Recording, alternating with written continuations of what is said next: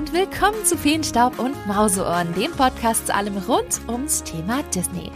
Ja, schön, dass ihr heute wieder dabei seid. Und ich weiß ja nicht, ob es euch genauso geht, aber ich finde den Januar und Februar immer ziemlich träge. Die Tage sind immer noch zu kurz, zu kalt und irgendwie weiß man gar nicht, äh, was man so machen soll und man kriegt unglaublich schnell einen Blues. Und was mir da letztes Jahr in der Pandemie geholfen hat, sind Filme, Serien, einfach mal meine Watchlist abarbeiten, weil ich auch dachte, hey, so viel Zeit wirst du vielleicht irgendwann auch nicht mehr haben, wenn es dann hoffentlich wieder etwas normaler wird. Warum nicht jetzt mal ein wenig mehr Filme schauen und Sachen nachholen, die man unbedingt mal gesehen haben muss, aber man sich nicht so rangetraut hat oder gar keine Zeit dafür hatte. So, jetzt war für mich Disney Plus neben Netflix und Co. wirklich ein ein Notanker in den letzten zwei Jahren und dementsprechend habe ich da auch schon einiges gesehen ich habe mir zum Beispiel auch vorgenommen, alle Disney-Filme zu schauen. Und ich meine damit nicht die Animationsfilme, die kenne ich natürlich alle schon. Nein, ich meine eher so ein bisschen diese alten Realfilmsachen aus den 60ern und 70ern, wo mir noch ein wenig was fehlt.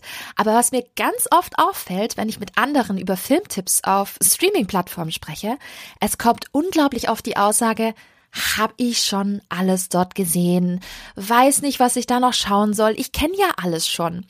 Und die irritiert mich jedes Mal, weil egal welche der ganz großen Streaming-Plattformen man sich mal genauer anschaut, so richtig sich fertig schauen bekommt man nicht wirklich hin. Ne? Also die Auswahl ist echt groß und vor allem dann, wenn man hinter die erste Startseite schaut, wo man gefühlt zum Großteil nur die großen Highlights sieht.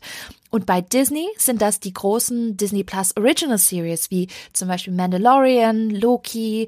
Dann haben wir die klassischen Animationsfilme wie Die Schön und das Biest, Live-Action-Verfilmungen wie Aladdin, aber auch die Marvel-Filme und eben über Star viele große Filmblockbuster von 20th Century Fox wie Titanic, Stirb langsam, Alien und, und, und. Und bei den Serien ist es nicht anders. So, kennt ihr sicherlich alles, aber was versteckt sich vielleicht zwischen diesen ganzen großen Filmen? Und da versteckt sich echt einiges, wie ich seit dem Disney Plus Launch gemerkt habe. Und darum geht es heute auch. Um Geheimtipps auf Disney Plus. Und da gibt es eine Menge. Und ich dachte erst, hey, erzähle ich euch doch heute von meiner Top 5 oder Top 10 meiner liebsten Geheimtipps. Aber das geht noch besser, denn einige Kolleginnen und Kollegen da draußen haben sicherlich auch ein paar Geheimtipps, die ja eher in der Masse etwas untergehen. Und ich bin super happy, dass diese ganzen tollen Leute sich für die heutige Folge bereit erklärt haben, ihren ganz persönlichen Disney Plus Geheimtipp beizusteuern. Und ich kann euch sagen, da ist einiges zusammengekommen, einiges an Geheimtipps, die ihr sicherlich auch auf eure Watchlist packen könnt. Wir durchforsten heute mal gemeinsam den großen Film- und Serienkatalog und erzählen euch von unseren Lieblingsgeheimtipps auf Disney Plus.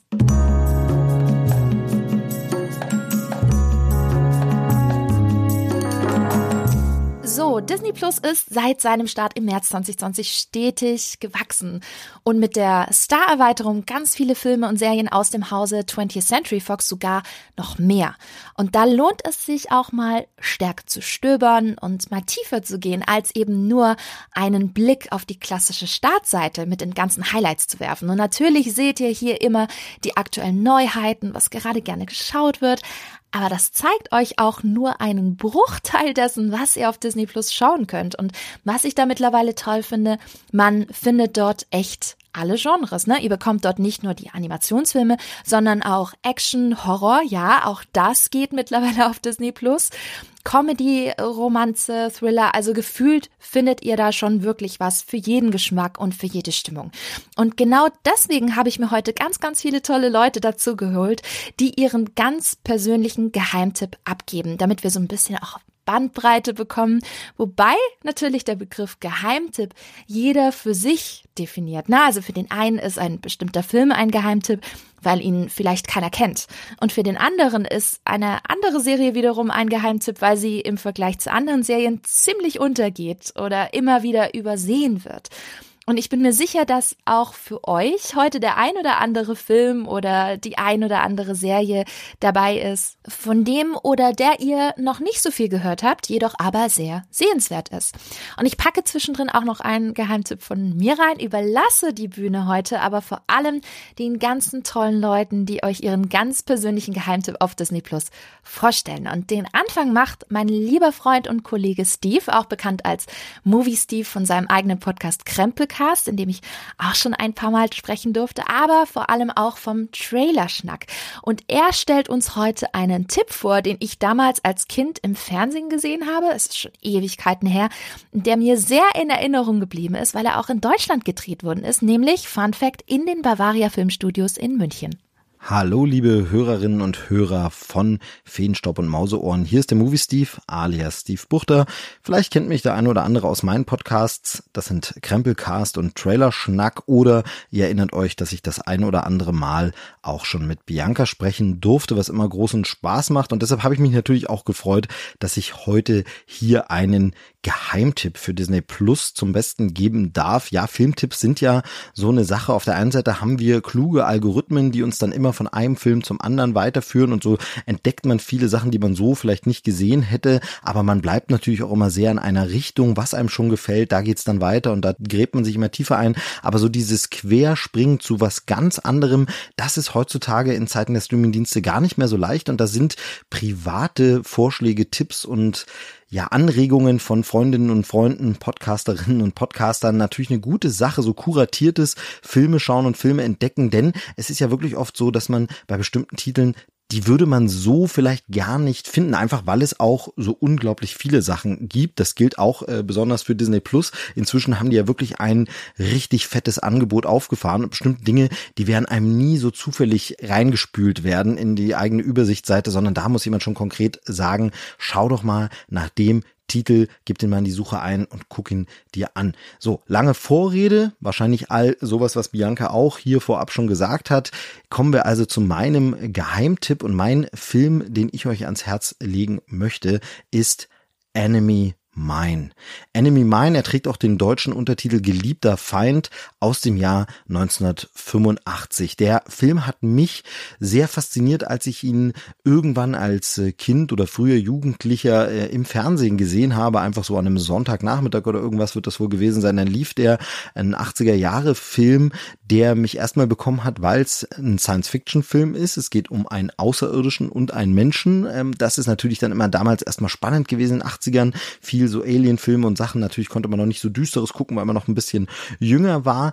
Ähm, der Film ist hier ab sechs freigegeben. Äh, das ging dann also. Das konnte man auch im Nachmittagsprogramm sehen. Da hat er mich bekommen.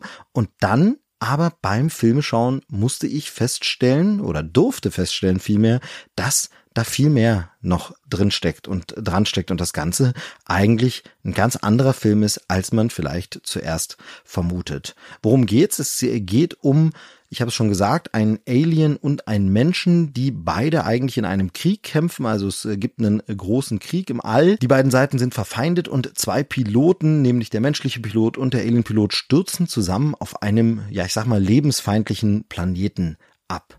Und dort geht es dann darum zu überleben. Und äh, sehr schnell müssen diese beiden Feinde feststellen, dass sie nur überleben können, wenn sie zusammenarbeiten und sich nicht weiter bekämpfen, sondern hier gemeinsam versuchen, gestrandet über die Runden zu kommen und sich äh, vielleicht zu helfen sogar. Das heißt, der Film ist am Ende gar nicht einfach nur so ein Science-Fiction- und Weltraumgeballer, sondern wir haben es hier wirklich mit so einem Genre-Hybriden, so einer Mischung zu tun aus verschiedensten Genres. Eben, wir haben Science-Fiction, wir haben Antikriegsfilm, wir haben Drama, wir haben ja soziale Geschichte, denn am Ende ist es so, das sich hier auch wunderbar übertragen lässt, dass es gar nicht unbedingt ein außerirdischer Mensch sein müsste. Es könnten auch zwei Menschen aus verschiedenen verfeindeten Ländern sein in dem Krieg. Also das Ganze könnte auch in einem irdischen Krieg spielen.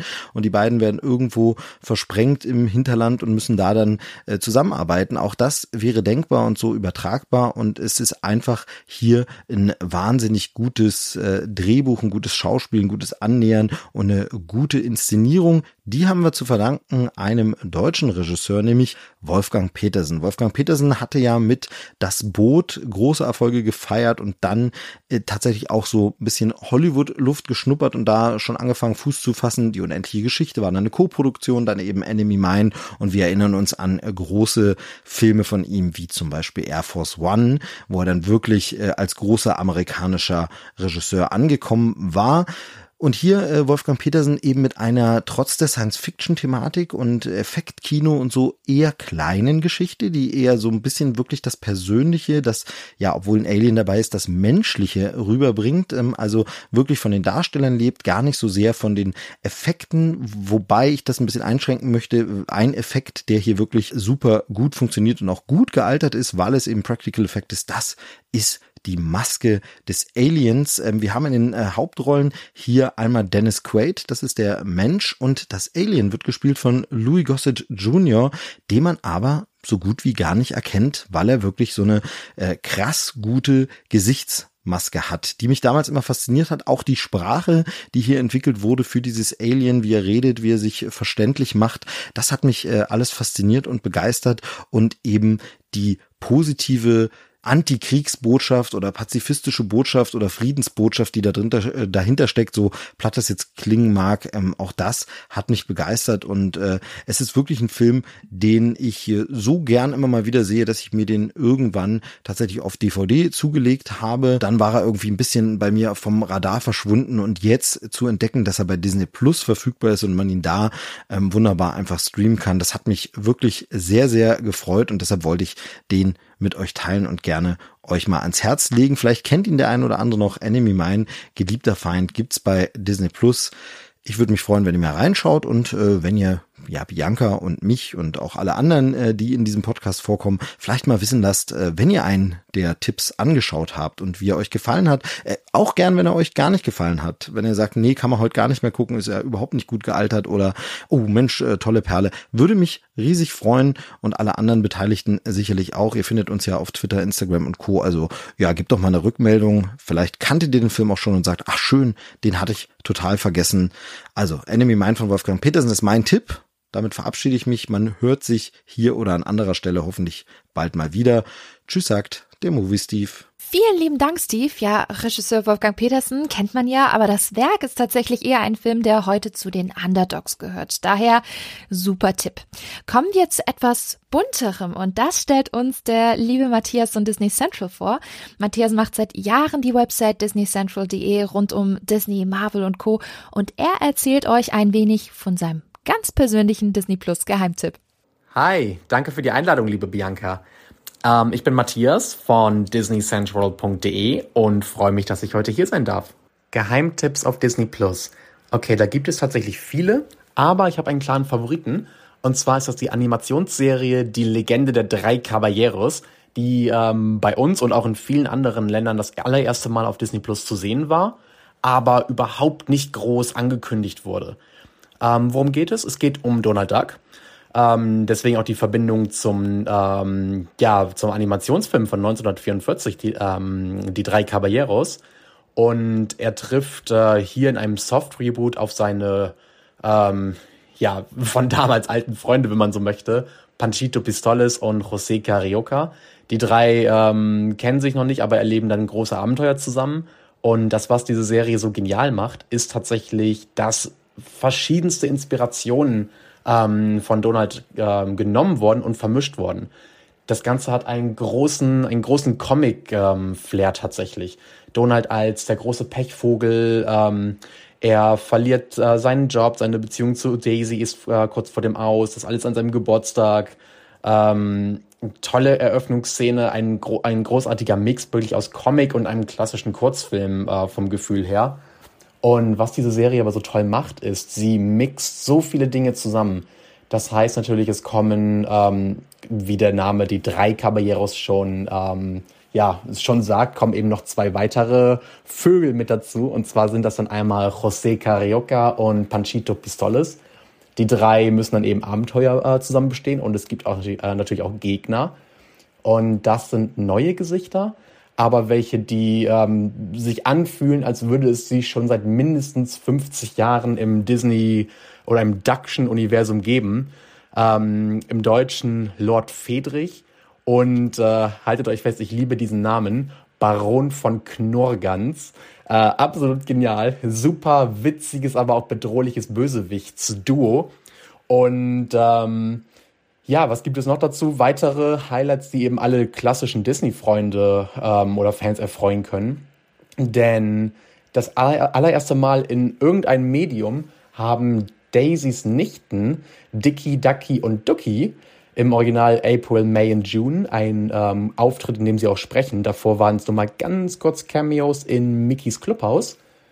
Und sie sind tatsächlich äh, ja schon fast Maincast und bereichern die Serie unfassbar. Ähm, super witzig, der, der Humor von den dreien, der Flair ihres, äh, ihr schnippisches Auftreten, äh, wirklich ganz großes Kino, tolles Zusammenspiel.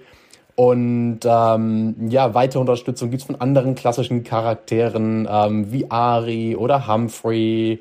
Ähm, lasst euch da einfach überraschen. Also da gibt's wirklich viele äh, Dinge, auf die ihr euch freuen könnt.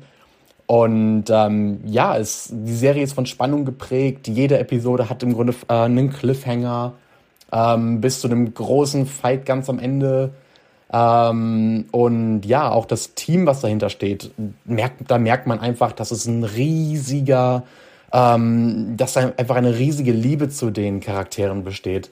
Ähm, Matt Danner hat sich äh, auch online mittlerweile als ähm, riesen ja, Fan geoutet von der Serie. Das merkt man natürlich aber eben auch von anderen ähm, äh, Properties, an denen er mitwirkt, wie zum Beispiel Muppet Babies ähm, auf Disney Junior ähm, und viele andere Dinge. Also da ist echt ein tolles Team hinter der, äh, hinter der Kamera sozusagen tätig und ähm, ja, eine wirklich ganz grandiose Serie, die es leider bisher nur auf eine Staffel geschafft hat. Aber ähm, wer weiß, auch da sagt Matt Danner selbst immer wieder, je mehr Leute die Serie schauen und feiern, desto größer sind die Chancen, dass eine zweite Staffel kommt. Und ähm, ja, ich hoffe wirklich, dass sie kommt, denn wie gesagt, die Legende der drei Caballeros war definitiv eines meiner ganz, ganz großen Highlights auf Disney Plus bisher. Lieben Dank, Matthias. Und ich stimme ihm da total zu, dass das eine Disney-Serie ist, die ihr unbedingt mal anschauen müsst. Also wäre diese Serie damals als Teil des Disney-Clubs im ARD gelaufen, wäre das heute eine echte Kultserie gewesen. Ich kann es euch nur empfehlen. Schaut rein. Ist wirklich gut, vor allem für Donald-Fans und Liebhaber der drei Caballeros. Meine nächste Gästin, Alice, ist eher bekannt für Horror. Sie hat auf YouTube den bekannten Kanal Horrorzeit und umso überraschter bin ich, dass sie uns keinen Film vorstellt, bei dem wir uns gruseln müssen, sondern einen Film, der zur Veröffentlichung im Jahr 2006 bekannter war, in den vergangenen zehn Jahren aber echt ein wenig in der Versenkung verschwunden ist. Ich möchte euch heute gerne Little Miss Sunshine empfehlen. Ich persönlich liebe ja Geschichten direkt aus dem Leben, vor allem über Familien. Und einige von euch haben Toni Collette zum Beispiel in Hereditary gesehen, was eine sehr düstere Familiengeschichte war aus dem Horrorgenre.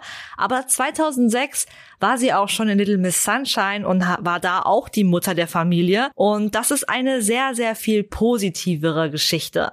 Ihre Tochter Olive möchte nämlich gerne bei einem Pageant teilnehmen. Ich weiß nicht, ob alle von euch das kennen, aber das ist in Amerika, vor allem im Süden Amerikas, quasi eine Modenschau für junge Mädchen und auch Kinder, wo man in so sehr glitzernde Kleider gesteckt wird und dann eine kleine kleinen Auftritt hat und bisschen Model spielt und am Ende gibt's auch einen Preis zu gewinnen. Und die kleine Olive möchte da gerne teilnehmen, obwohl sie nicht dem typischen Schönheitsideal entspricht. Sie ist nicht super, super dünn, sie hat eine große, fette Brille. Auf jeden Fall nicht die Person, die man normalerweise auf solchen Schönheitswettbewerben für Kinder sieht. Aber ihr Großvater stärkt ihr den Rücken. Und das Ganze ist einfach so herzlich anzusehen und mit so viel tollem Humor und auch skurrilen Momenten gespickt. Im Verlauf begibt sich dann die ganze Familie auf einen total durchgedrehten Roadtrip zu einem ganz tollen großen Schönheitswettbewerb und wie ihr euch vorstellen könnt, kommt es dort auch zu sehr vielen komischen und sehr lustigen Momenten. Ganz interessant ist auch die Rolle von Paul Dano in dem Film,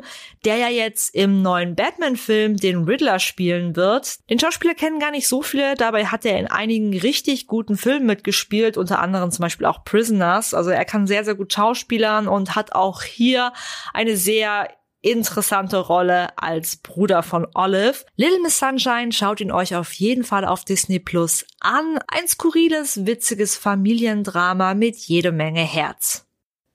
Großartiger Film. Ich hatte Little Miss Sunshine damals sogar im Kino gesehen, weil ich den Trailer so klasse gefunden hatte. Und der Film ist wirklich was fürs Herz. Ein richtiger Feel-Good-Film.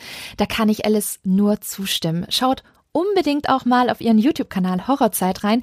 Sie macht das wirklich mit ganz, ganz viel Herzblut und jeder Menge Fachwissen. Jetzt hat Disney Plus viele Animationsfilme und Serien für die ganze Familie, aber es gibt auch einige Animationsserien für Erwachsene, die man definitiv auf dem Schirm haben sollte. Und eine dieser Serien stellt der liebe Jens von Mausgebabbel der Disney Parks Podcast vor. Jens kennt ihr sicherlich, war schon oft hier zu Gast, ich aber auch bei ihm. Und wir haben bereits in der Podcast-Folge zu großen Star-Erweiterungen auf Disney Plus über einige neue Originals gesprochen und eines davon ist zu Unrecht untergegangen, aber das erzählt er euch selbst. Hey Leute, Jens hier von eurem Lieblingsdeutschsprachigen Disney Parks Podcast Mausgebabbel. Gut, ist auch der einzige. Aber heute bin ich trotzdem froh, mal nicht über die Parks zu sprechen, sondern über das gute alte Fernsehen. Und noch nicht mal über das gute alte Fernsehen, sondern über das gute neue Fernsehen, das man ja heutzutage streamt. Man muss den Fernseher ja nur noch irgendwie benutzen als erweiterten Computer. Aber dafür gibt es ganz tolle Welten mit ganz schönen Sachen. Man kann ja bekanntlich auch leider nicht jeden Tag in Freizeitparks verbringen. Gut, es sei denn, man arbeitet da, aber will man das? Und dann muss man sich ja noch andere Dinge überlegen, um die Zeit zu vertreiben. Ich glaube, genau dafür wurde unter anderem Disney Plus erfunden, denn da kann man sich die Zeit sehr gut vertreiben. Und genau da habe ich völlig überraschend eine meiner Lieblingsserien mittlerweile gefunden, die gefühlt außer mir niemand schaut, also zumindest nicht die Leute, mit denen ich spreche, und vielen auch dann trotzdem nicht gefällt, wenn sie es dann doch schauen. Aber ich muss einfach meine Lanze brechen für Solar Opposites. Das wird dann immer so in die Timeline gespült und man denkt so, was ist denn das? Und ich habe es auch mir vier, fünf Mal in den Empfehlungen anzeigen lassen müssen, bevor ich mal draufgeklickt habe. Und seitdem bin ich irgendwie begeistert. Natürlich kann man es sich leicht machen rein von der Optik auch schon, und sagen, naja, das ist genau wie Rick and Morty, das kennt ja jeder, dann sagen viele gleich, oh Gott, geh weg mit dem Mist und haben dann schon ihre Meinung gebildet. Oder andererseits auch die Leute, die Rick and Morty lieben, lieben das dann auch sofort ungesehen. Trotzdem sollten sich beide Fraktionen das einfach mal anschauen, weil es sieht halt ähnlich aus, aber es hat dann am Ende doch nicht immer viel miteinander zu tun.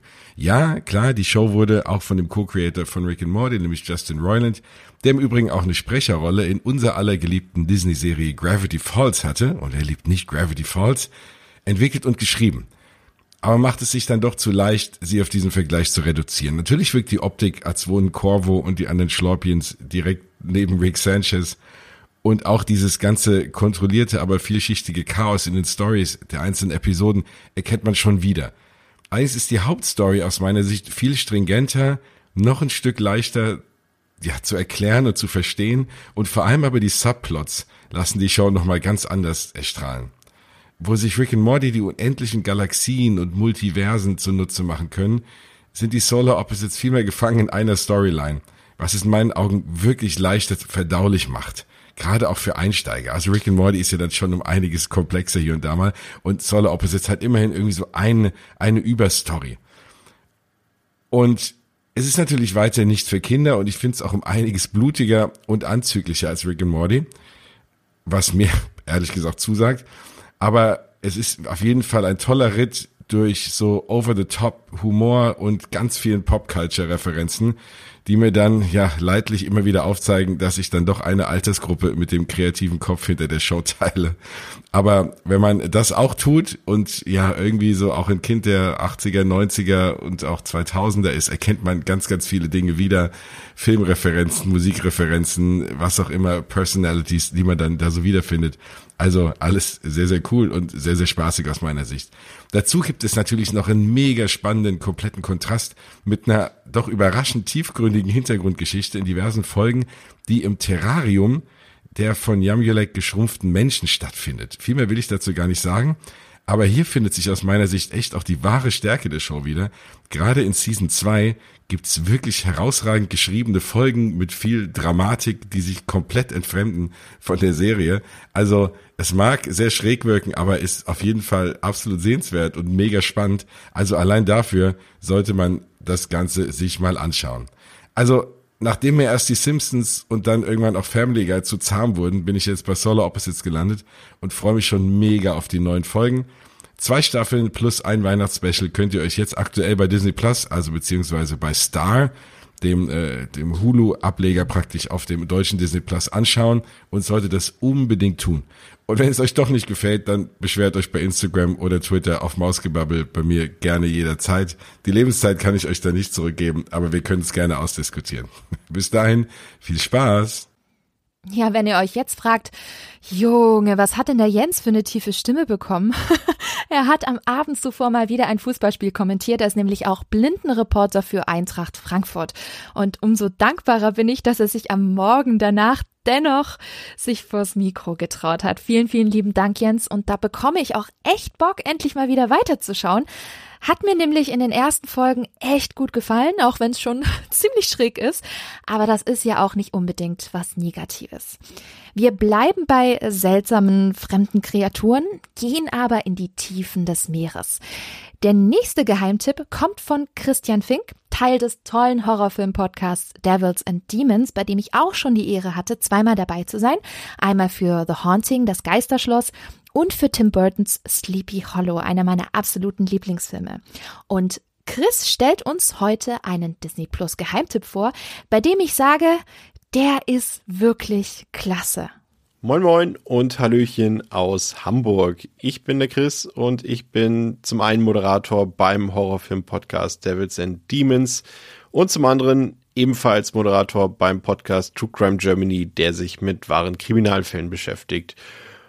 Und auch ich habe einen Geheimtipp auf Disney Plus mitgebracht für euch und dabei handelt es sich um den Creature-Horrorfilm Underwater mit Kristen Stewart in der Hauptrolle und gedreht wurde der Film von William Eubank, der zuletzt auch den neuesten Paranormal Activity Film Next of Kin abgeliefert hat.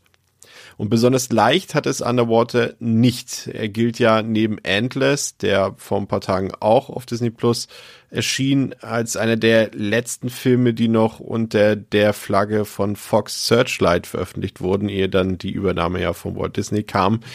Und der Film lag dabei aber schon fast drei Jahre lang im Giftschrank, ehe er dann doch noch in die Kinos durfte, das muss man so sagen. In Deutschland war das sogar nur sehr limitiert der Fall. Hier in Hamburg, also in der Stadt, in der ich lebe, da lief der Film gar nicht. Und das hatte immerhin den Vorteil, äh, dass ich äh, in den Genuss einer relativ exklusiven Kinovorstellung kam. Damals sind mein Podcast-Kollege André Hecker, den ihr in dieser Folge sicherlich auch zuhören bekommt. Äh, Daniel Schröckert von Kino Plus und äh, meine Verlobte äh, extra in die Provinz nach Elmshorn gefahren, damit wir den Film überhaupt irgendwie sehen können. Und das drückt auch so ein bisschen die Stellung von Underwater ganz gut aus. Es ist einfach ein maximal unterschätzter Film aus meiner Perspektive. Und grob gesagt geht es in dem Film um eine Unterwasserforschungsstation im Ozean, in dem durch ein Erdbeben eine Katastrophe ausbricht und schaurige Monster in den Tiefen erweckt werden und der Film zeigt uns dann, wie eben die Besatzung dieser Unterwasserforschungsstation mit diesem Problem nun umgeht. Und stilistisch ist dabei ja ein ziemlich interessanter Genremix entstanden, der vor allem Fans von Themen wie Lovecraft und die großen Alten sowie äh, dem Alien-Film-Franchise oder James Camerons The Abyss äh, bedient, würde ich sagen. Aber auch B-Movies wie Leviathan oder Deep Star Six stecken da drin.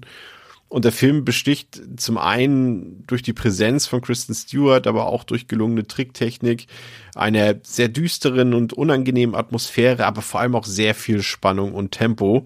Und dazu gibt's dann vor allem auch am Ende noch die eine oder andere große Überraschung. Und ich persönlich, ich komme ja vom Meer, also ich, ich komme von der Ostsee, ich bin quasi im Krabbenbrötchen geboren. Ähm, ich war auch gerade wieder ähm, vor ein paar oder für ein paar Tage ähm, am Meer, an der, Ost, äh, an der Nordsee in diesem Fall. Äh, und wenn man da so bei stürmischen Winden, bei Nebel und höherem oder stärkerem Wellengang kurz vor Einbruch der Dunkelheit so am Strand steht, dann weiß man wieder, wie endlos weit und tief das Meer sein kann und wie unerkundet es ja immer noch ist. Und darin verbergen sich irgendwie gleichzeitig Faszinationen, Sehnsüchte, aber auch Ängste. Und genau deshalb liebe ich auch solche Filme wie Underwater oder solche Geschichten, die im, am oder auf dem Meer spielen. Also schaut euch Underwater unbedingt mal an. Es lohnt sich auf jeden Fall. Und nun wünsche ich euch noch weiterhin viel Spaß mit Biancas tollem Podcast. Macht's gut wirklich ein super Geheimtipp. Vielen, vielen lieben Dank, Chris. Und ich war beim ersten Mal auch ziemlich begeistert, als ich Underwater gesehen habe, weil der Film extrem spannend, aber auch unglaublich atmosphärisch ist, kann ich euch deswegen ebenfalls nur empfehlen.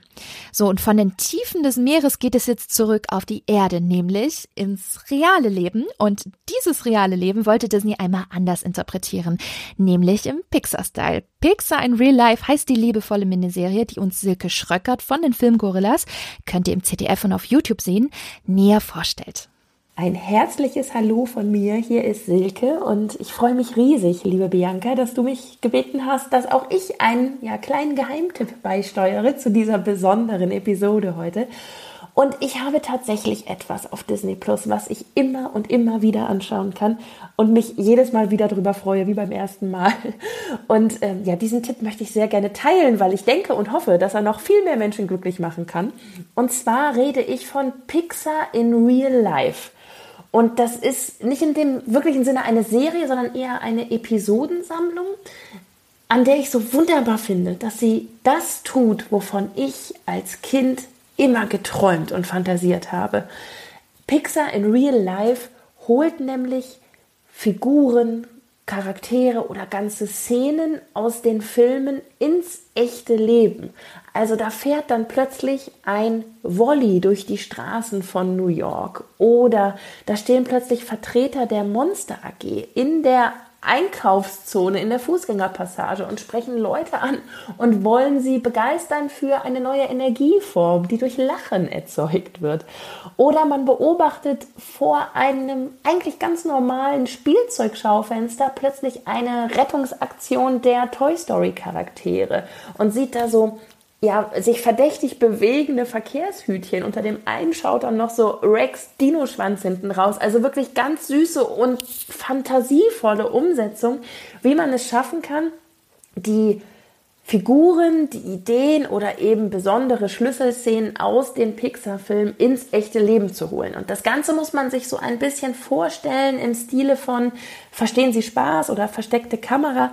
Das heißt, die Menschen in diesen Episoden, die wussten zum Zeitpunkt des Drehs gar nicht, dass sie gefilmt werden. Und das macht es so schön, weil man halt sich nicht nur erfreuen kann an den Pixar-Figuren, die plötzlich in Anführungsstrichen real werden, sondern auch an den Reaktionen der Menschen darauf. Also da erkennt man auf den ersten Blick den echten Fan, der sofort weiß, was hier gerade läuft oder zumindest wen oder was er gerade vor sich hat.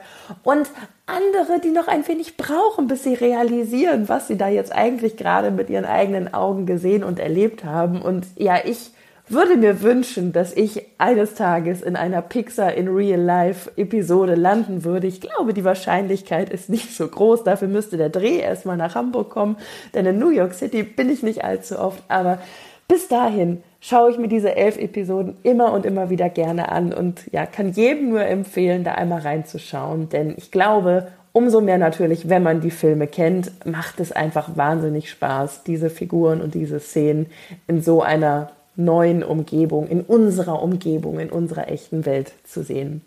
Das ist mein Tipp. Ich hoffe, jemand freut sich darüber und äh, hat Freude beim Reinschauen und lasst ganz viele liebe Grüße noch da. Also wenn man sich jetzt nicht sofort Pixar in Real Life anschauen möchte, dann weiß ich auch nicht. Wer mehr von Silke übrigens hören möchte, wir haben zusammen über die Disney-Bösewichte philosophiert und es war ein absolutes Fest. Hört daher gerne in Folge 25 rein oder schaut bei den Film Gorillas im ZDF rein, da freuen wir uns sehr. Bei Disney geht's natürlich auch um Filme fürs Herz, das wissen wir alle. Und der Geheimtipp der lieben Miri von Movie Break trifft genau diesen Nerv. Hi, hier ist Miri Acker Umschubsengel von Twitter, Acker Furua von Movie Break und ich habe natürlich auch eine Disney Plus Empfehlung für euch mitgebracht. Bei mir wird's ein bisschen andächtig, ein bisschen weihnachtlich, winterlich.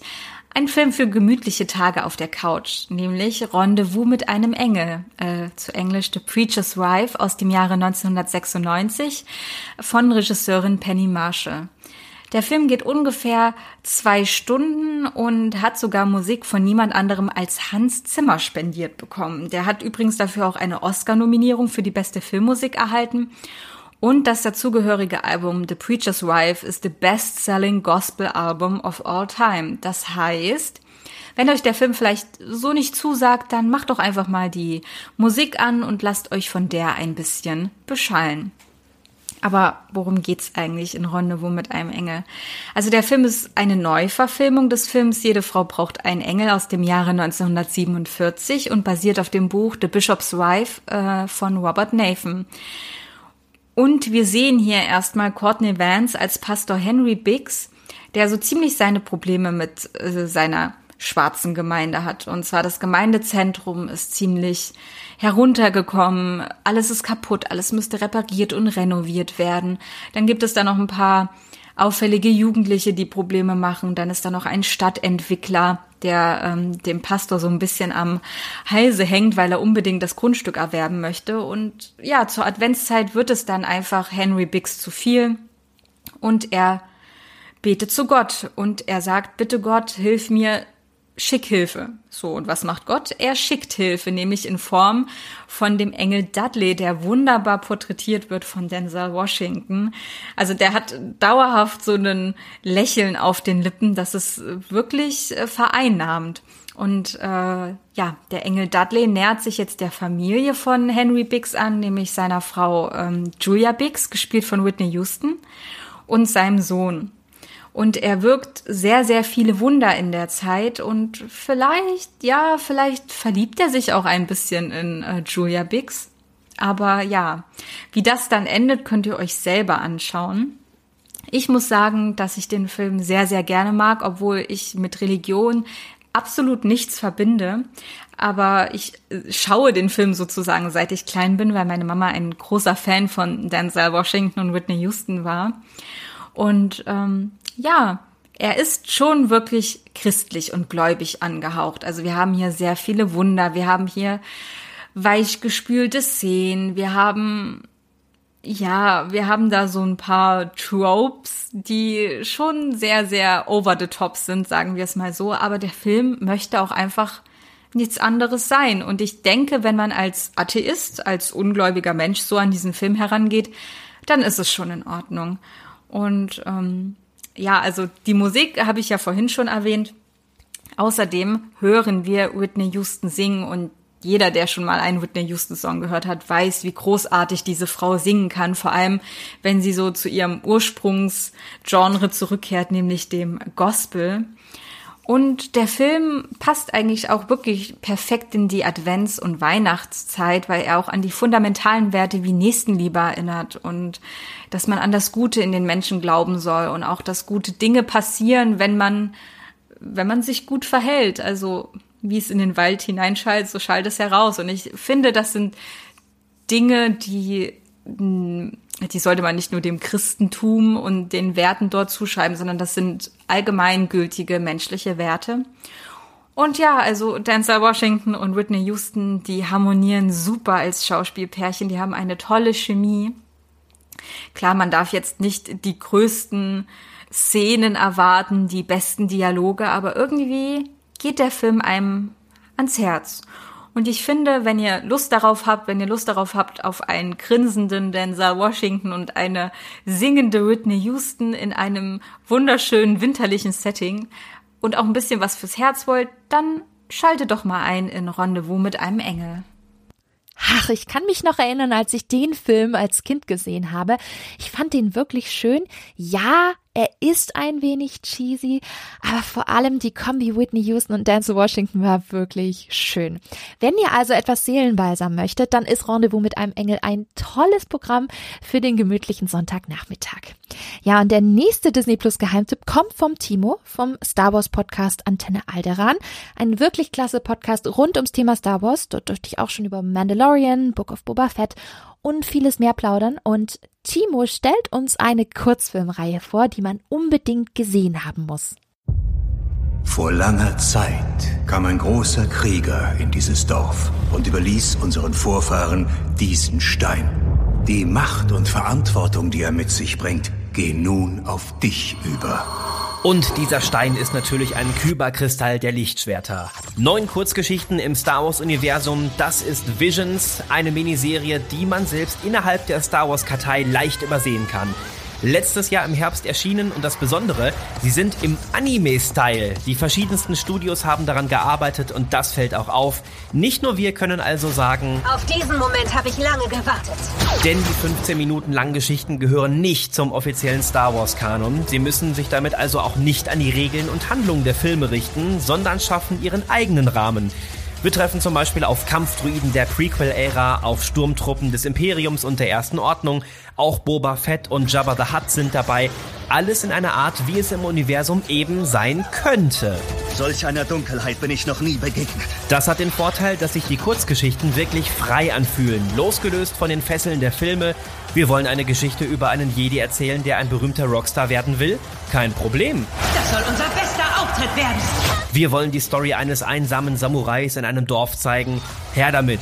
Alles klappt. Dabei hat jede Geschichte ihren eigenen passenden Anime-Stil, der zur Anmutung der Story passt. Manchmal in schwarz-weiß, manchmal im grellem Bunt, mal ernster, mal kindlich verspielt. Wir werden eine richtige Familie sein. Damit ist Star Wars Visions auch für eingefleischte Fans eine schöne Abwechslung. Ich hatte sehr viel Spaß beim Durchschauen. Für Fans also ein definitives Muss.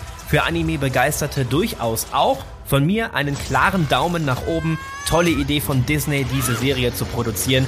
Sie haben sich was getraut und sind von meiner Seite aus belohnt worden. Star Wars Visions. Viel Spaß damit.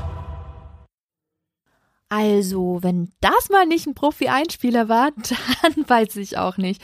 Da bekomme ich ja gleich nochmal Bock, die reinzuschauen. Mein Favorit war hier übrigens die Folge The Twins. Mega gut umgesetzt, tolle Charaktere. Davon möchte ich auch bitte einen großen Langfilm haben. Richtig, richtig stark. Deswegen vielen lieben Dank dir, Timo, für den tollen Tipp. Ich habe euch ja versprochen, dass ich euch ebenfalls einen Disney Plus Geheimtipp von mir gebe.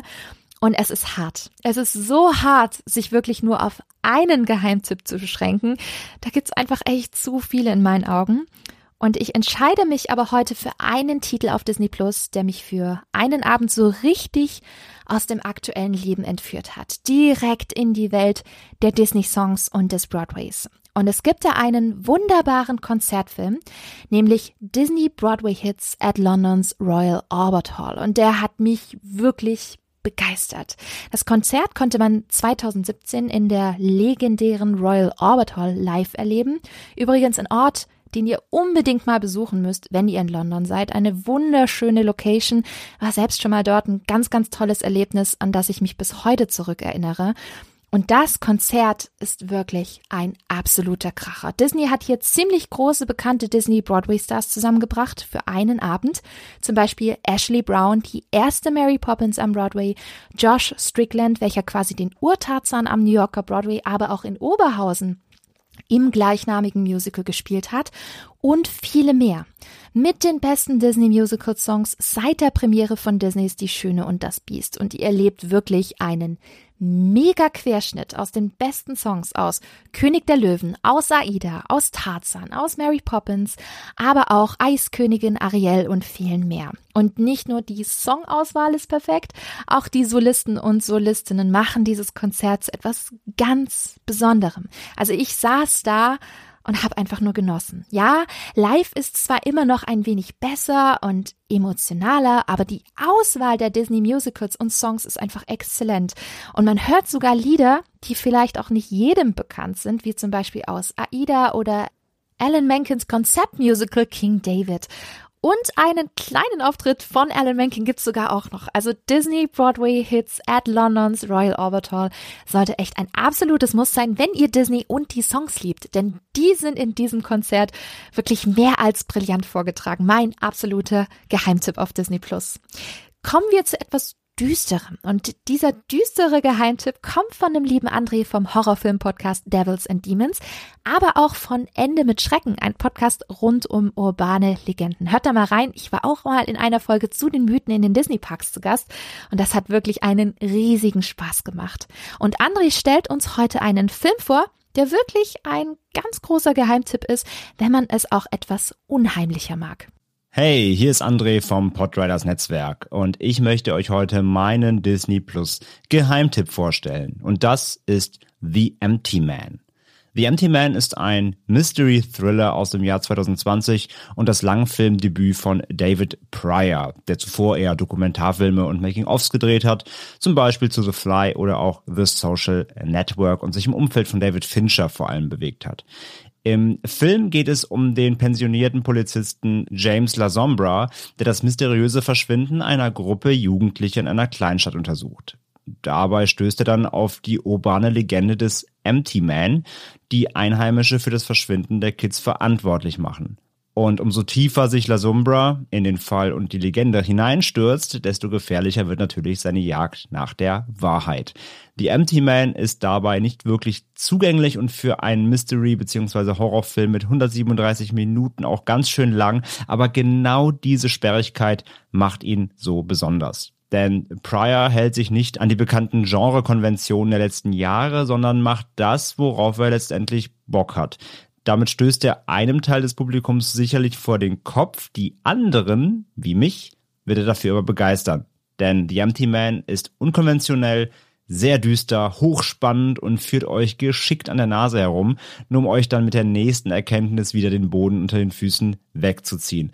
Ein Film, den man vielleicht nicht beim ersten Mal komplett greifen kann, der aber so abwechslungsreich und voll von Motiven und Details ist, dass sich auch ein zweites Mal sofort lohnt. The Empty Man ist mein Geheimtipp und ich lege ihn vor allem jedem ans Herz, der etwas für Urban Legends und düstere Mythen übrig hat. Ja, merci André für den Tipp. Der Film steht tatsächlich seit Halloween übrigens schon auf meiner Watchlist und den werde ich hoffentlich dann demnächst auch mal anschauen, wenn ich dann mal so langsam meine Watchlist durchgearbeitet habe. Ähm, bin aber schon super gespannt, ob er mir genauso gut gefallen wird wie dir, lieber André.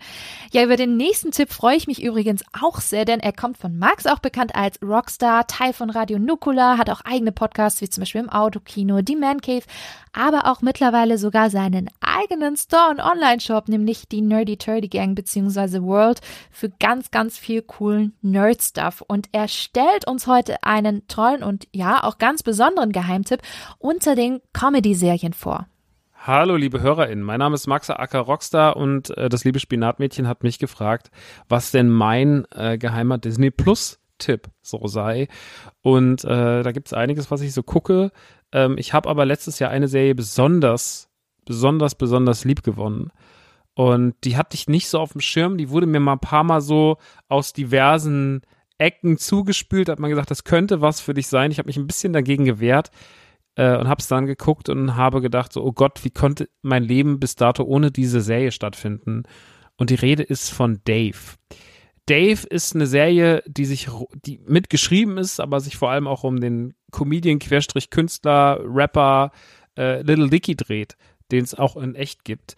Und es erzählt so ein bisschen auf sehr komödiantische Art und Weise, wie er so mit seiner doch comedy-lastigen Musik, die sehr ironisch ist, die sehr, ähm, ja, so ein bisschen Sarkasmus in die doch ernste Rap-Welt bringt, ähm, wie er als eigentlich Nerd, Außenseiter äh, sich da so versucht zu etablieren, trotzdem irgendwie so zwischen unfassbar viel Selbstbewusstsein und gar kein Selbstbewusstsein hin und her schwankt und dementsprechend ähm, so ein bisschen so eine, so eine, eigene Komik entwickelt. Dave ist aber nicht so genial, nicht nur genial, weil Little Dicky witzig ist und weil die Gags sehr, sehr gut geschrieben sind, sind teilweise sehr derbe, sind teilweise unfassbar schlau. Es gibt in der letzten Folge gibt's den Jail-Song, ähm, der einfach anfängt und was da alles so passiert und wenn man das aufbaut, ist, kann man nicht anders als genial bezeichnen, weil das Writing ist wirklich immer wieder anbetungswürdig. Man denkt, boah, krass.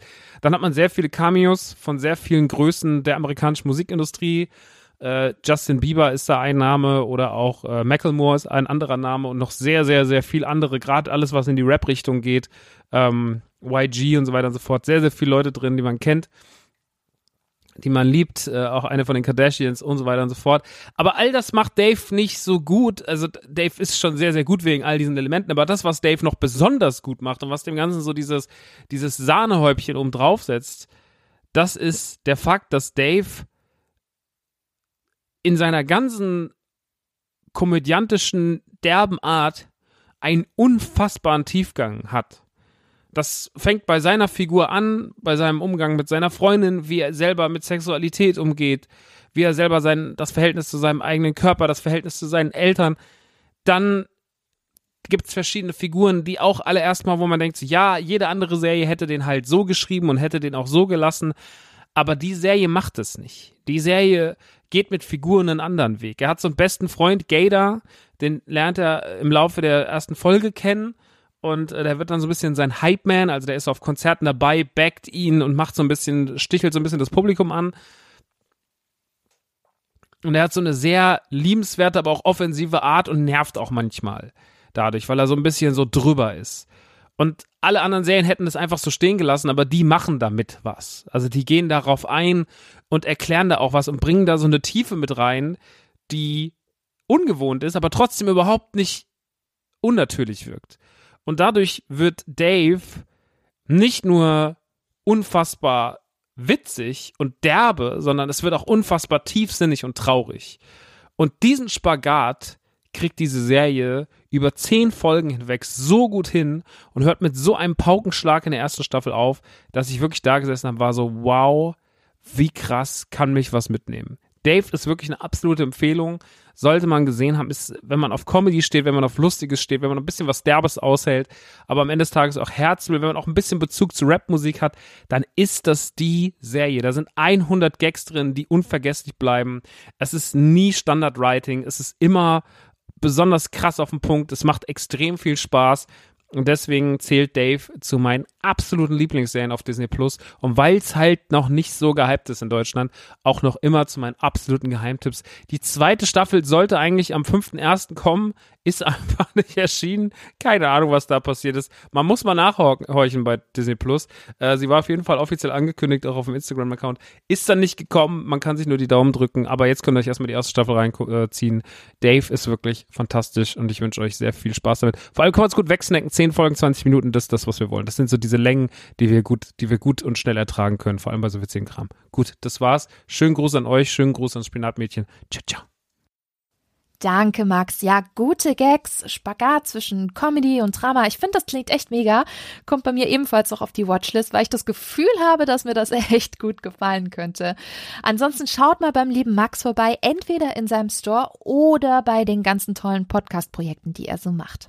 So, ihr kennt doch sicherlich die Cohen-Brüder, ne? Haben Filme gemacht wie No Country for Old Men, Fargo, Oh Brother, Where Are Thou und viele, viele mehr. Aber es gibt ein Filmwerk der beiden Coens, das auf Disney Plus ein wenig unter dem Radar schlummert. Das stellt euch der Patrick vom Podcast Die filmische Begegnung vor. Hey, liebe Bianca und liebe Zuhörerinnen. Ich freue mich, dass ich ein bisschen plaudern kann, was für ein Geheimtipp ich in der Disney Plus Library empfehlen würde. Ähm, mein Name ist Patrick Suit, ich bin äh, Podcaster, äh, habe den Podcast Die filmische Begegnung und in einer Episode haben Bianca und ich über Ratatouille gesprochen. Gerne mal reinhören, die Leidenschaft und der Spaß an dem Film äh, und an Pixar-Film wird da sehr deutlich. Und ähm, Disney Plus hat für mich immer wieder so Stärken in der Weite. Ich kann einen Disney-Film gucken aus Kindheitstagen, ich kann aber auch Klassiker gucken von der Fox Library, was ja Stars eigentlich heißt. Und ich muss sagen, ich habe mir so ein bisschen Gedanken gemacht, was nehme ich eigentlich? Ich finde das immer ganz spannend, so zurückzugucken, was große Filmemacherinnen so alles ja, in der Vergangenheit gemacht haben, so die ersten Werke. Ganz besonders ist immer der Debütfilm interessant.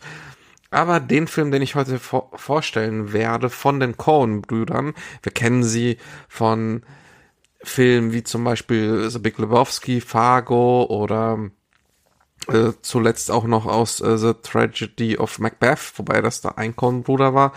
Oder zum Beispiel auch ähm, Inside Louis Davis ist auch sehr empfehlenswert. Aber es gibt einen Film, den ich wirklich sehr großartig finde. Und zwar Miller's Crossing. Miller's Crossing aus dem Jahre 1990, ihr dritter Spielfilm, ähm, wirkt zunächst mal wie ein klassischer, ein sehr klassischer Mafia-Film. Aber das ist er gar nicht. Und zwar, es geht darum, dass ähm, ein Gangsterboss und seine rechte Hand äh, im Konflikt stehen, weil die rechte Hand eine Affäre mit einer Frau hat, und zwar von einem Gangsterboss.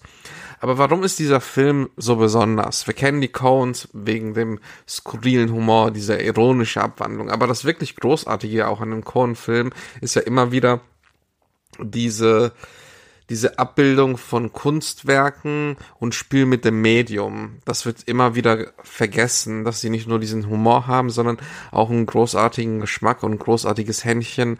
Ähm, die Grenzen vom Film auszuloten. Miller's Crossing ist so ein Film. Miller's Crossing fühlt sich ein bisschen an wie ein Magritte-Porträt, wie ein Gemälde. Es geht ähm, nicht darum, eine klassische Gangstergeschichte zu erzählen, sondern der Raum und die Zeit, die wir im Film erleben, wird durcheinandergewirbelt. Und das, was wir eigentlich gewohnt sind von vielen Actionfilmen, vielen Thrillern, vielen Mafia-Filmen, das wird eigentlich aufgewirbelt und dadurch entstehen einige Überraschungen und die verwundern, die begeistern, aber auch irgendwie zeigen, hey, das kann auch ein Mafia-Film sein. Es geht nicht darum, eine Geschichte zu erzählen, sondern uns als Zuschauer auch so zu fordern und zu überraschen, weil plötzlich ähm, Sachen passieren, die wir eigentlich nicht gewohnt sind. Und das Ganze ist auch so fein und gut inszeniert, dass es wirklich sehr viel Spaß macht. Äh, es ist ein sehr wilder, unerwarteter und so realer Film. Also ich empfehle vielen Filmfans einfach diesen Film, wenn sie mal was sehen wollen, was aufrüttelt, was vielleicht auch mal so hinterfragt, hm, okay, wir haben jetzt eine spannende Szene und dann gibt es dazu ein Ende, aber was passiert eigentlich, wenn es zu dieser Szene kein Ende gibt oder das Ende so absurd ist und dann noch ein bisschen weitergeht und die Seherwartung sprengt. Was passiert dann eigentlich? Und ich kann immer nur sagen, es ist toll, Filmemacherinnen zu sehen in ihrer Anfangszeit und da merkt man auch noch, dass die Coen-Brüder sich ausprobieren und in diesem Ausprobieren ist tatsächlich auch sehr viel Freude am Film. Ähm, ich wünsche euch auf jeden Fall viel Spaß weiterhin mit dem Podcast und allen, die den Film schauen, auch viel Spaß an den Bildern, am Herbstlaub und daran überrascht zu werden. Und welche Filme überraschen uns heute noch? Gar nicht mal so viele. In dem Sinne, frohes Filmschauen. Ja, vielen, vielen lieben Dank für den Tipp. Habe ich tatsächlich auch noch nicht gesehen, wie tatsächlich auch noch paar andere Filme von den Coens. Ich weiß, Mia Culpa, aber steht alles schon auf meiner Watchlist und hole ich sicherlich nach. Klingt aber ziemlich, ziemlich interessant und spannend. Ja, ich weiß ja nicht, wie es euch geht, aber gerade im Bereich Comedy-Serien neigt man dazu zu sagen, ach, das, das kenne ich doch schon alles, ne? Aber auch da gibt's echt ein paar Serien, von denen man vielleicht höchstens mal entfernt was gehört hat, aber vielleicht das noch gar nicht gesehen hat. Und eine solche Serie stellt euch der liebe Onno vom Filmpodcast Ruhe im Saal vor, mit dem ich unter anderem auch schon ein ganz, ganz tolles Pixar-Special machen durfte. Moin und hallo, liebe Hörerinnen von Feenstaub und Mauseohren und moin Bianca. Ich bin der Onno von Ruhe im Saal und Filmtoastie und ich möchte euch gerne meinen Geheimtipp auf Disney Plus vorstellen. Und zwar ist es einer meiner Lieblingsserien. Sie heißt My Name is Earl. Leider hat die Serie nie äh, die verdiente Aufmerksamkeit bekommen, ist schon 2005 in den USA auf NBC gestartet. Drei Jahre später kam sie nach Deutschland, ähm, lief auf RTL im ja, späten Nachtprogramm, halb zwölf Uhr nachts. Nach vier Folgen haben sie gemerkt, keine Einschaltquoten, wurde direkt wieder abgesetzt. Ähm, daher nie der große Schlag im TV geworden. Ähm, ich selbst habe sie dann auf, auf, DVD nachgeholt und da eben lieben gelernt. Und ich hoffe, dass sie jetzt auch bei Disney Plus ihr Publikum bekommt, denn da läuft die Serie jetzt seit kurzem. Und ja, worum geht's denn in My Name is Earl? Ähm, es geht um Earl, gespielt von Jason Lee, ähm, den man wahrscheinlich äh, aus den ganzen Kevin Smith-Filmen kennt, wo er immer wieder seine kurzen Auftritte hat oder kleinere, größere Rollen. Er war ja mal Pro Skater auch. Und da spielt er die Hauptrolle als Earl, der so ein Kleinkrimineller ist, äh, Tagelöhner, der irgendwie den Tag reinlebt, nichts gebacken bekommt. Und ja, eines Tages ähm, ja, hat er ein Los, äh, wo er 100.000 Dollar gewinnt. Freut sich, rennt Freund äh, aus dem Store, wo er das Los gekauft hatte, dass er jetzt 100.000 Dollar ge gewonnen hat. Wird vom Auto angefahren und landet im Krankenhaus und ist, ähm, ja, das Los ist weg. Und ähm, ja, er sieht dann da eine Talkshow mit Carson Daly, der eben über das Thema Karma spricht. Das heißt, wer Gutes tut, dem widerfährt Gutes. Und dann denkt er sich so, ja, ich habe immer bisher Mist gebaut, Scheiße gebaut. Vielleicht liegt es daran, dass es auch im Leben immer schlecht läuft. Ich will jetzt Gutes tun und ähm, ja, damit mein Leben auch wieder besser läuft. Und ähm, er macht sich dann eine Liste, wo er all seine Übeltaten äh, notiert. Das wird eine ziemlich lange Liste und die möchte er abarbeiten. Und als er den ersten Teil der Liste ähm, abhakt, indem er ein bisschen Müll wegräumt, ähm, fliegt ihm das Los wieder zu. Er gewinnt die 100.000 Dollar und hat jetzt ein bisschen äh, Budget dafür, eben die guten Taten zu vollführen, die er zusammen mit seinem äh, lieben Bruder Randy durchzieht und äh, erlebt da allerlei Abenteuer. Es ist so Sitcom-mäßig aufgebaut. Jede Folge meist in sich abgeschlossen spielt aber auch draußen in der Natur, also ist es nicht wie typische Sitcoms nur in, in ein, ein Setting, in einen Raum festgelegt, hat äh, tolle Figuren, tollen Humor, ähm, da, man kennt ja zum Beispiel eine Nebenfigur, ist der Grabman, den kennt man als Meme-Figur im Internet. Und ja, die, die Geschichten sind skurril. Beispiel ist auch, er hatte mal mit einer Freundin Schluss gemacht, indem er Randy vorgeschickt hatte, die ein, äh, der er dann ein ähm, nasses T-Shirt ihr vor die Tür geworfen hat und gemeint hat, ja, ähm, Earl ist ertrunken, weil er halt einfach Angst hatte, Schluss zu machen. Jahre später kommt er wieder, klingelt an der Tür, und ähm, sagt, hier bin ich und will es wieder gut machen. Also das ist ungefähr das Humorlevel. Es macht einfach Spaß, sympathische, skurrile Charaktere, tolle Abenteuer und ähm, ja, die auch einfach eine gute Laune macht. Und ich finde eine Sitcom, die zu, zu wenig Aufmerksamkeit bekommen hat. Und ich hoffe, dass sie jetzt ein bisschen mehr Aufmerksamkeit bekommt. Sie hat's verdient und ja, das war mein Tipp. Ich hoffe, ihr schaut mal rein und gebt der Serie eine Chance. Ich würde mich freuen und bin gespannt auf die anderen Tipps, die es hier in dieser Folge zu hören gibt und sage Tschüss. Skurril ist immer gut, daher danke für den Tipp. Tatsächlich kenne ich die Serie noch aus dem RTL Nachtprogramm und ja, vielleicht sollte ich wirklich mal wieder reinschauen. Auch sein lieber Kollege Phil, ebenfalls vom Podcast Ruhe im Saal, hat da zum Comedy-Tipp eher jetzt ein wenig Kontrastprogramm, aber hört selbst. Hallo an alle Zuhörerinnen und Zuhörer, ich bin Phil und im Netz eher bekannt als Herr Beutel. Wie schon der Kollege Onno bin ich vom Ruhe im Saal Podcast und dort quasi Gründer und Host und kümmere mich um die gesamten Prozesse im Hintergrund, wie die Post-Production für jede einzelne Folge, Social-Media-Kanäle und so weiter und so fort. Danke an der Stelle an dich, Bianca, dass ich hier in der Runde heute mit dabei sein darf und ich habe wirklich super lange überlegt, weil es durch das große Portfolio bei Disney und gerade durch den Kauf von Fox eben einiges gibt, das da in den Tiefen des Angebotskatalogs vor sich hinschlummert. Ich wollte ja eigentlich erst über Alita Battle Angel sprechen, habe dann aber gemerkt, dass der zwar an den Kinokassen eher semi-erfolgreich war, aber durchaus einen steigenden Ruf genießt und durch gewisse Fanaktionen in den letzten Jahren noch immer mehr an Bekanntheit gewinnen konnte. Daher dachte ich mir, dass ich mich einer Serie widme, die wirklich ausnahmslos niemand in meinem Umfeld kennt und dabei handelt es sich um The Strain, eine Serie mit vier Staffeln bzw. 46 Folgen aus dem Jahr 2014 bis 2017 und die basiert auf der gleichnamigen dreiteiligen Romantrilogie, die 2009 bis 2011 erschienen ist, wo es um einen Vampirausbruch in New York City geht. Und spätestens jetzt dürften die Kollegen von Devils und Demons auch mal ganz kurz die Stifte spitzen. Was ist daran jetzt so besonders? Naja, einer der Autoren ist Chuck Hogan, der die Bücher als Co-Autor mitgeschrieben hat und darauf basierend dann auch die Serie produziert hat. Der andere Autor ist so ein gewisser hm, Guillermo del Toro, von dem ihr vielleicht mal was gehört habt von so Filmen wie Pans Labyrinth oder auch den beiden guten äh, Hellboy-Filmen. Es gab ja leider nie einen weiteren Film.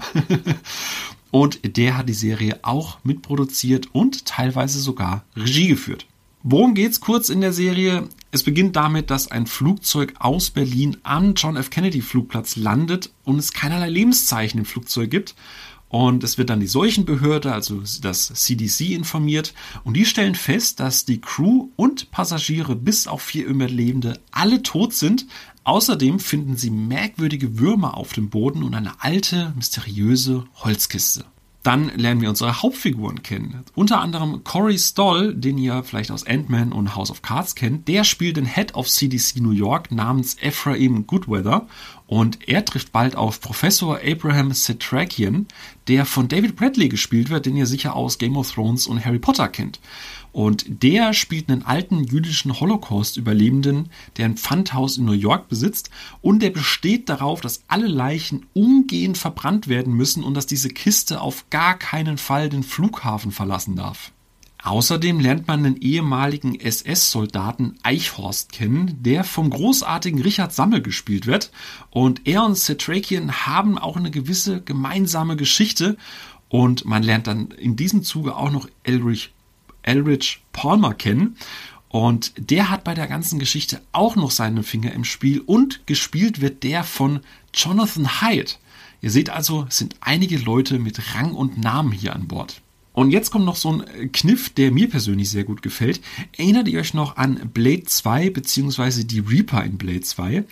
Stellt euch vor, die bekommen eine eigene Serie spendiert. Da Del Toro ja bei Blade 2 Regie geführt hat und eben auch bei The Strain jetzt mit an Bord war, heißt das, dass es viel Härte gibt, es gibt viel Blut, aber auch viele handgemachte Effekte und halt Del Toro typisch ein sehr, sehr gutes Creature Design. Wie gesagt, die Vampire haben Anleihe an die Reaper aus Blade 2 und die Geschichte rund um Eichhorst, Palmer, Satrakian und so weiter, die ist verdammt gut und spannend inszeniert. Da es außerdem auch nur 46 Folgen sind, die als Grundlage diesen komplett abgeschlossenen Roman haben, gibt es auch relativ wenig Füllerfolgen und mit jeder Episode bewegt sich der Plot auch wirklich voran. Die Figuren sind großartig. Später kommt unter anderem noch Sean Astin, den ihr aus Sam aus äh, Herr der Ringe kennt, und Ruta Gedmintas, die eine großartige Figur namens Dutch spielt, die gerade im Zusammenspiel mit einem bestens aufgelegten Kevin Duran, ja, richtig gehört, Kevin Duran, äh, richtig unterhaltsam agiert. Wie jede Serie gibt's natürlich ein paar Höhen und Tiefen und gerade die Rolle von Fs Sohn, die ist schwierig. Ja. Alle Figuren handeln oft nachvollziehbar und haben gute Motivation, aber dieses Kind, huh, also in Staffel 2 wird der Sohn auch neu besetzt, um ihn noch weniger sympathisch zu machen. Das ist storytechnisch zwar sinnvoll, benötigt aber von allen Zuschauenden wirklich Nerven. Also das ist somit der, der größte Kritikpunkt, aber wie gesagt, es gibt einen Payoff und das passt auch soweit alles. Ähm, ansonsten kann ich sagen, wenn ihr Bock auf Guillermo de Toro habt, seine Geschichten, seine Effektarbeit in den Filmen schätzt und einfach mal wieder Bock auf eine gute, ernst gemeinte Vampirunterhaltung mit einer gewissen Härte, dann empfehle ich euch auf jeden Fall The Strain. Die komplette ähm, Serie ist auf Disney Plus zu finden. Und wie gesagt, es ist keine perfekte Serie, aber sie hat spannende Figuren, eine wirklich packende Story und halt eben Del Toros unverkennbare Handschrift. Und äh, damit würde ich sagen, zurück zu dir, Bianca. Ja, dank Phil habe ich jetzt Lust bekommen, endlich mal wieder weiterzuschauen. Weil ich hatte das Strain damals im Free TV gesehen, und zwar die ersten Folgen auf Pro 7. Aber wie es eben immer so ist, ne, wenn es feste Zeiten gibt, wie montags oder dienstags 20.15 Uhr, da hat man jetzt auch nicht immer Zeit und dann ist man bei Serien auch irgendwann mal raus. Und jetzt ist es ja auf Disney Plus, dann kann man sich das auch in Ruhe wieder anschauen, wann man will, ist ja auch ein sehr, sehr großer Vorteil von den Streaming-Plattformen. Über den nächsten Geheimtipp von der lieben Anne freue ich mich übrigens sehr. Und warum, das erzähle ich euch gleich. Hallo Bianca, hier ist Anne von Klassikerfable und Kostümfable Podcast. Du hattest mich ja gebeten, einen Einspieler für deine Geheimtippfolge beizutragen und ja, hier kommt er. Mein persönlicher Geheimtipp ist an dieser Stelle der Animationsfilm Manolo und das Buch des Lebens von Jorge Guterres, der im Februar 2015 in die deutschen Kinos kam. Mal so ein kleiner Überblick, worum geht's denn überhaupt in dem Film? Wir haben hier zwei Handlungsebenen. Wir haben einmal die Rahmenhandlung, da gibt es eine Gruppe von Kindern, die ein Museum besuchen sollen und dann taucht dabei so eine geheimnisvolle Museumsführerin auf, die dann sagt, hey, ich habe hier einen ziemlich coolen Nebenbereich, ich zeige euch das mal lieber. Und im Rahmen dessen erzählt sie ihnen eine Geschichte rund um den wichtigsten mexikanischen Feiertag, den Tag der Toten oder Dia de Muertos. Und genau, dann springen wir halt sowohl mit den Kindern als auch wir als Zuschauer in die Kernhandlung. Und da sehen wir die Geschichte von den Geistern La Muerte, also die Herrscherin über das Land der Erinnerten, und Xibalba, dem Herrscher des Reichs der Vergessenen. Und die besuchen eben an jenem Tag der Toten die Menschenwelt und beobachten wieder die Freunde Manolo und Joaquin um die Gunst von Maria buhlen. Zu dem Zeitpunkt sind die alle noch Kinder. Und daraus entspinnt sich eine Wette darüber, welcher der Jungs später einmal Marias Herz für sich gewinnen wird. Die doch sehr romantisch veranlagte La Muerte setzt auf Manolo, der doch sehr hinterlistige Xibalba jedoch auf Joaquin. Und wer aber das wie gewinnen wird und wem Maria am Ende auswählen wird, das verrate ich natürlich an dieser Stelle natürlich noch nicht. Genau, so viel zuerst mal zur Grundgeschichte. Jetzt komme ich zur Frage, warum ich den Film überhaupt empfehle. Hm, ich fange erstmal damit an, wie ich den Film überhaupt das erstmal gesehen habe. Ich hatte dann zu dem Zeitpunkt 2014, 2015 ja sehr exzessiv ja dann auch ähm, Kinotrailer dann verfolgt und im Zuge dessen tauchte irgendwann halt auch der Trailer zu Manolo auf. Und ich war da schon ziemlich angetan von dem, was da schon gezeigt wurde, vor allem von dem Look und von dem Worldbuilding. dazu, hm, ja, das klingt eigentlich ganz spannend. Wurde aber dann besonders hellhörig, als ich dann las, dass Guillermo del Toro da auch mit als Produzent aktiv war. Und wer mich kennt, der weiß einfach, ich liebe äh, Guillermo del Toros Arbeit, egal ob als Regisseur oder als Produzent. Also wenn der irgendwo seine Finger im Spiel hat, so, da werde ich sofort schnell, schnell hellhörig. Genau, ich war dann entsprechend dann auch sehr, sehr zeitnah zusammen mit meinem Mann, damals noch Freund im Kino, und wir hatten enorm Spaß beim Schauen des Films. Mm. Der Plot hat zwar eine recht klassische Heldenreise mit dem Fokus auf Manolo und das Ganze hat auch Anleihen von der Sage von Orpheus und Eurydice, aber das Ganze hat einfach einen sehr markanten Stil, also gerade vom Character Design mit dieser Holzpuppenoptik und den sehr oder der sehr bunten Farbgestaltung, das sprach mich einfach sofort an und es geht einfach auch viel um dieses Thema Selbstverwirklichung und die Erwartungen von der Familie zu erfüllen, beziehungsweise Tradition aufrechtzuerhalten. Und das ist ja etwas, was ja sowohl Kinder als auch Erwachsene anspricht. Und spannend war ich dann auch in dem Zuge, dass ich durch den Film auch mich erstmals bewusst mit dem Tag der Toten auseinandergesetzt habe und wie das Fest in Mexiko gefeiert wird. Das ist ja etwas, was ja doch im totalen Kontrast steht zu der Art, wie wir das in Deutschland machen, also gerade der Umgang mit dem Tod. Und ich finde, der Film zeigt einfach so schön so die Aussicht, dass man nach dem Tod erstmal eine Fiesta im Land der Erinnerten feiert. Das klingt irgendwie ein bisschen schmackvoller als dieses so, okay, wir sterben und landen in der Erde und gut ist. Genau, zu meiner Empfehlung nochmal konkret. Ich habe den Eindruck, dass der Film mittlerweile doch sehr durch den Disney-Film Coco verdrängt wurde. Der kam ja drei Jahre später in die Kinos und, oder zwei Jahre. Und der behandelt zwar auch das Thema Tag der Toten, aber erzählt eine völlig andere Geschichte. Und ich kann jetzt keinen direkten Vergleich ziehen. Ich habe den Film nicht gesehen, aber ich möchte auf jeden Fall jenen, die Manolo noch nicht gesehen haben, nahelegen, dem Film auf jeden Fall eine Chance zu geben. Gerade weil er doch einen sehr, sehr anderen Stil auch hat, eine andere Geschichte erzählt. Und was ich auch noch sehr, sehr wichtig finde, ist die Tatsache, dass er einfach von einem mexikanischen Regisseur ist, was ja meiner Meinung nach ja doch nochmal eine ganz andere Herangehensweise an den Stoff ist als jetzt aus einer amerikanischen Sicht. Genau, soweit von mir. Ich hoffe, ich konnte euch von dem Film überzeugen und ihr werft da mal einen Blick da drauf. Ich wünsche euch auf jeden Fall viel Spaß beim Schauen und wir hören uns in irgendeiner Form bestimmt mal wieder. Bis dann, eure Anne. Ja, super Tipp. Und warum ich mich freue, der ging damals ziemlich unter und in meinen Augen wirklich zu Unrecht. Denn nicht nur Pixar hat den Dia de los Muertos gut filmisch umgesetzt. Ich finde Manolo und das Buch des Lebens war für mich damals echt eine große Überraschung weil man bekommt eine wirklich wundervolle bunte Welt, schönes Character Design, eine schöne Story. Und auch heute geht er noch ein wenig unter, weil der Fokus bei dem Thema einfach viel, viel stärker auf Disney Pixars Coco liegt. Deswegen Manolo und das Buch des Lebens könnt ihr euch definitiv anschauen. Auch eine ganz, ganz große Empfehlung von mir. Last but definitely not least ist der liebe Chris von Radio Nukula. Mega Podcast, kennt ihr sicherlich alle. Und da wollte ich auch noch mal kurz auf das improvisierte Podcast-Hörspiel Fieberwahn im Rio Raukuland hinweisen, wo ich dabei sein durfte.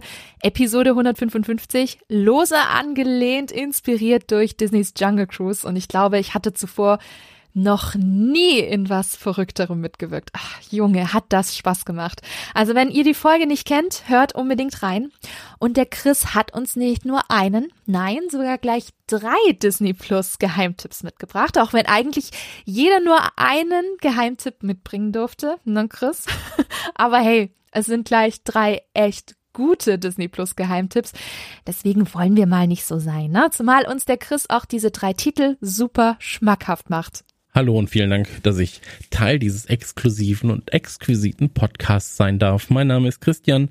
Man könnte mich gegebenenfalls kennen aus ähm, Radio Nukular, Traderschnack, vom Kicker Fußballmagazin, wo ich den E-Sport-Bereich moderiere oder von sonstigen irgendwelchen dummen Tweets, die ich absende. Ähm, ich wurde gefragt, ob ich einen Geheimtipp nennen kann von Disney Plus. Und ähm, da muss man sagen, einen kleinen Disclaimer. Wir arbeiten bei Trailerschnack und Radio Nuklear eng mit Disney Plus zusammen. Ähm, wir haben es aber auch so bei Radio Nuklear und bei Trailerschnack, dass das Ganze ähm, zwar eine Kooperation ist, wir aber redaktionell frei sind. Das heißt also, ähm, ich kann auch durchaus sagen, dass der neue Kevin allein zu Haus Film Mist ist. Ähm, aber es finden sich natürlich extrem viele Perlen auf Disney Plus und ähm, ich könnte mit Stirb langsam anfangen, der aber kein Geheimtipp ist. Ich könnte ähm, natürlich auch Wonder Vision nennen, was auch kein Geheimtipp ist. Ähm, deswegen fange ich an mit einer Sache, die auch kein Geheimtipp ist, die aber, glaube ich, viele aufgrund der Länge gegebenenfalls nicht schauen werden ähm, oder nicht geschaut haben. Und äh, zwar rede ich hier von einem 468 Minuten langen Bollwerk von Peter Jackson. Ja, Peter Jackson hat eine Dokumentation gemacht über die Beatles namens The Beatles Get Back. Und äh, Peter Jackson, wer kennt ihn nicht? Ja, 1987 Bad Taste, 1989 Meet the Feebles, 92 Brain Dead, 94 Heavenly Creatures oder aber auch Forgotten Silver oder The Frighteners.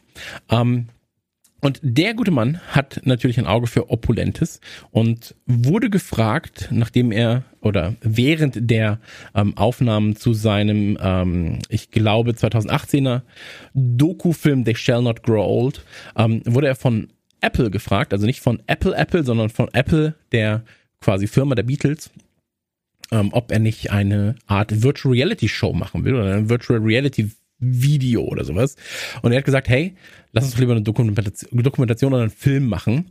Ähm, er hat dann äh, 60 Stunden, 70 Stunden Material gesichtet von einer, ähm, von Aufnahmesessions und äh, das Ganze hat er dann auf, ich glaube, na nee, was heißt ich glaube, ich weiß es, drei Teile runtergeschnitten, drei Teile zu je knapp ähm, 170 Minuten und ähm, genau, das waren, glaube ich, 56 Stunden äh, Film und 140 Stunden Audiomaterial, die er ähm, gesichtet hat, die damals entstanden sind äh, im Januar 1969 ähm, unter der Regie damals noch von Michael Lindsay Hawk ähm, zum, also zu den Filmaufnahmen von Let It Be.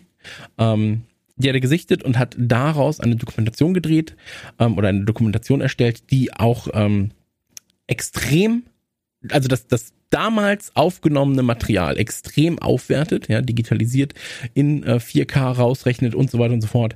Ähm, Audio wurde komplett neu gemischt. Ähm, das, also man, man sieht jeder Sekunde dieser Dokumentation den Aufwand an. Aber viel wichtiger finde ich eigentlich, dass es eine Art Zeitdokument ist, über die man kann es, glaube ich, nicht anders sagen, ähm, wichtigste Band der Populärmusik ja, eine Band, wegen der es Musikvideos gibt, eine Band, ähm, wegen der es überhaupt großartige PA gibt, die Studios und äh, Stadien beschallen kann. Ähm, und eine Band, die aus vier sehr, sehr unterschiedlichen und dennoch gut miteinander funktionierenden Persönlichkeiten besteht. Und äh, Beatles-Fans wissen ja, wie alles ausgeht und so weiter und so fort, ähm, welche, welche ähm, großartigen, aber auch schlimmen Ereignisse die Beatles danach noch erlebt haben. Aber dieser Moment im Studio, und da reden wir von knapp 20 Tagen, ist so schön eingefangen und ähm, es macht so viel Spaß dabei zuzugucken, wie Songs entstehen, zeitgleich auch immer mit dem Wissen natürlich, was danach noch passiert ist. Ähm, merkt man die Streitkultur der Beatles an, man merkt die Diskussionskultur, äh, merkt man den Beatles an. Und das ist sehr, sehr spannend, wie so, wie, wie so kreative Menschen gewisse Prozesse in Gang setzen. Und ähm, also wirklich, wenn man ein Herz für Pop Musik hat, ja, Pop-Rock-Musik, äh, wenn man ein Herz für die Beatles hat, wenn man ein Herz für England auch irgendwie hat oder ein Herz für sehr, sehr gut gemachte Dokumentationen, dann möchte ich ähm, die Beatles Get Back Doku empfehlen. Stellenweise zieht sie sich natürlich über die fast 500 Minuten, ähm, aber alles in allem gerade zum Schluss hin merkt man auch, ähm, wie wichtig jeder jeder einzelne Aspekt dieser Dokumentation war und dass ich glaube, wenn man das Ganze, was es ja auch gab, einen 100-minütigen Featurefilm äh, davon, wenn man das Ganze auf 100 Minuten bricht oder 120 Minuten, dann würde etwas fehlen. Und deswegen, Peter Jackson und sein Team haben da sehr, sehr großartige Arbeit geleistet. Ähm, ich bin sehr, sehr froh, dass es die, diese Dokumentation in der Art gibt.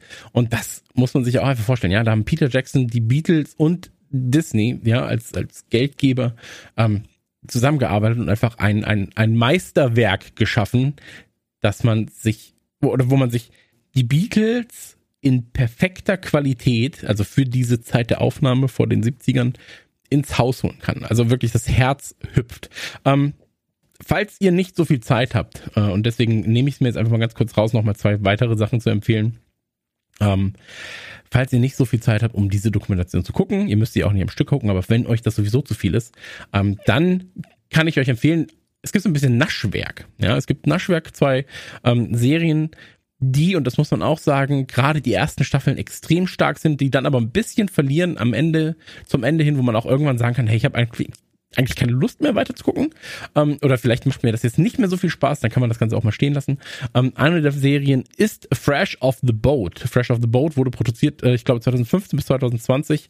Ähm, erzählt im Prinzip oder wurde inspiriert von einem Buch von Eddie Wang, äh, der Chefkoch ist und äh, der das Buch Fresh off the Boat, a Memoir, schrieb und ähm, erzählt im Prinzip die Geschichte einer Familie und zwar die Geschichte ähm, der Familie Wang, die ähm, aus Chinatown in Washington nach Orlando in Florida zieht und ähm, die dort ein Steak-Restaurant in so einem Cowboy-Theme eröffnen. Ja, und ähm, da geht es natürlich extrem um Kulturunterschiede. Ähm, A, allein schon zwischen Washington und Orlando, aber auch natürlich ähm, zwischen der Art der chinesischen Erziehung und der Art der amerikanischen Erziehung.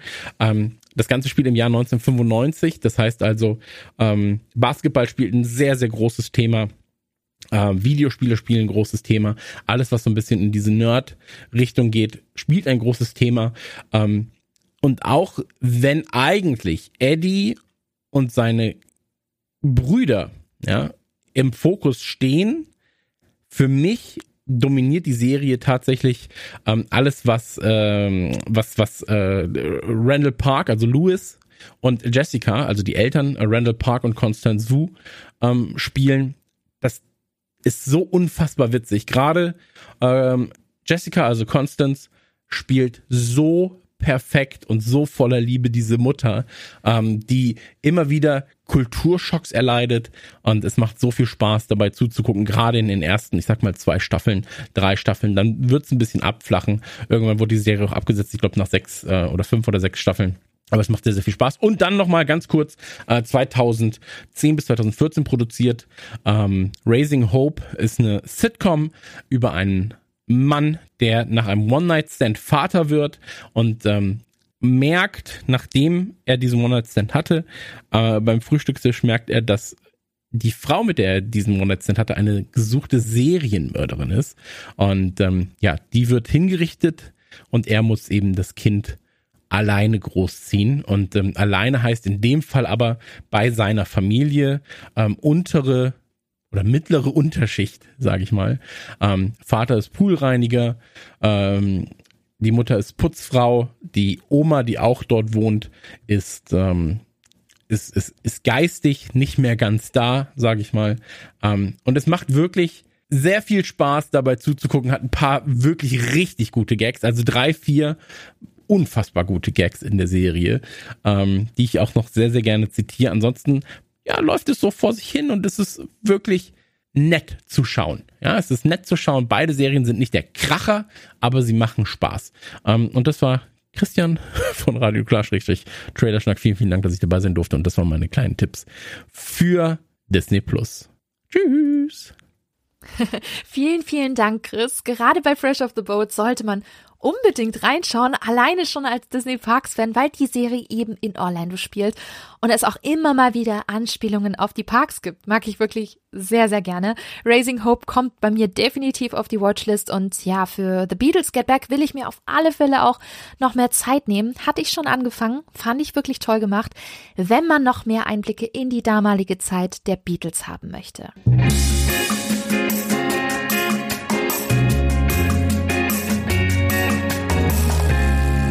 Okay, das waren jetzt tatsächlich mega viele, aber auch mega gute Geheimtipps auf Disney Plus. Ich sage Danke an all die ganzen Tippgeberinnen und Tippgeber in dieser Episode und ich habe da auch einige Filme und Serien mitbekommen, die deswegen bei mir auch auf der Watchlist stehen und ich hoffe natürlich, dass da für euch jetzt auch einiges dabei war, weil ich finde, das zeigt ganz schön, wie viel da generell bei Streamingdiensten immer im Katalog schlummert und man es schnell übersieht. Und tatsächlich gibt's da noch ganz, ganz viele weitere Titel auf Disney Plus, die das Prädikat Geheimtipp verdient hätten. Vielleicht heben wir uns das für eine weitere Folge auf. Schauen wir mal. Genug Auswahl gibt es ja und es kommt ja auch immer wieder was dazu. Jetzt kommt wieder die große Frage an euch.